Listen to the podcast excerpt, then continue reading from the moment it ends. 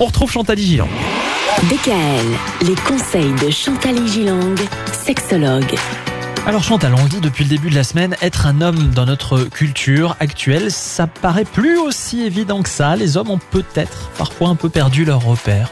C'est quoi les bons conseils? Les femmes se font une place dans les espaces masculins et les nouvelles donnes égalitaires et paritaires dans les affaires, la politique, la société.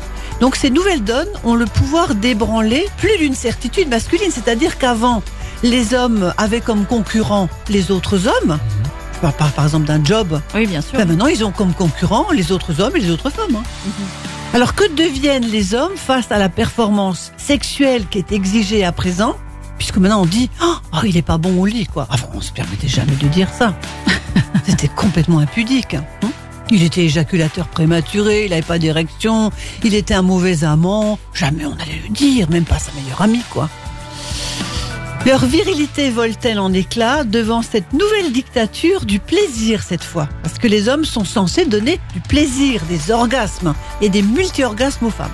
Alors qu'avant, c'était pas forcément leur premier souci. Non, avant Voilà. c'était de leur donner des enfants et puis peut-être de l'argent aussi. hein. Durant les consultations, il faut dire que je rencontre des hommes qui ont perdu leur repère.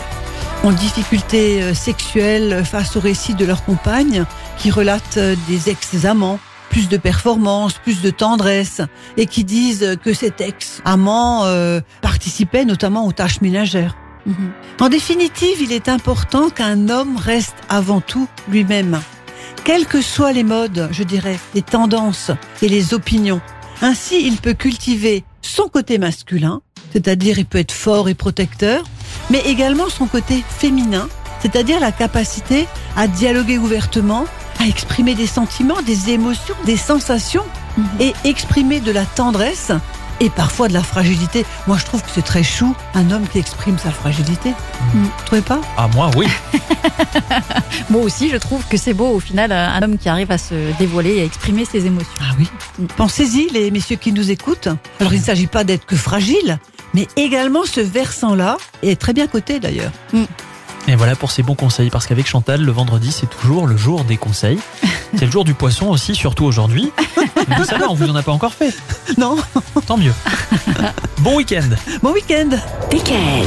Retrouvez l'ensemble des conseils de DKL sur notre site internet et l'ensemble des plateformes.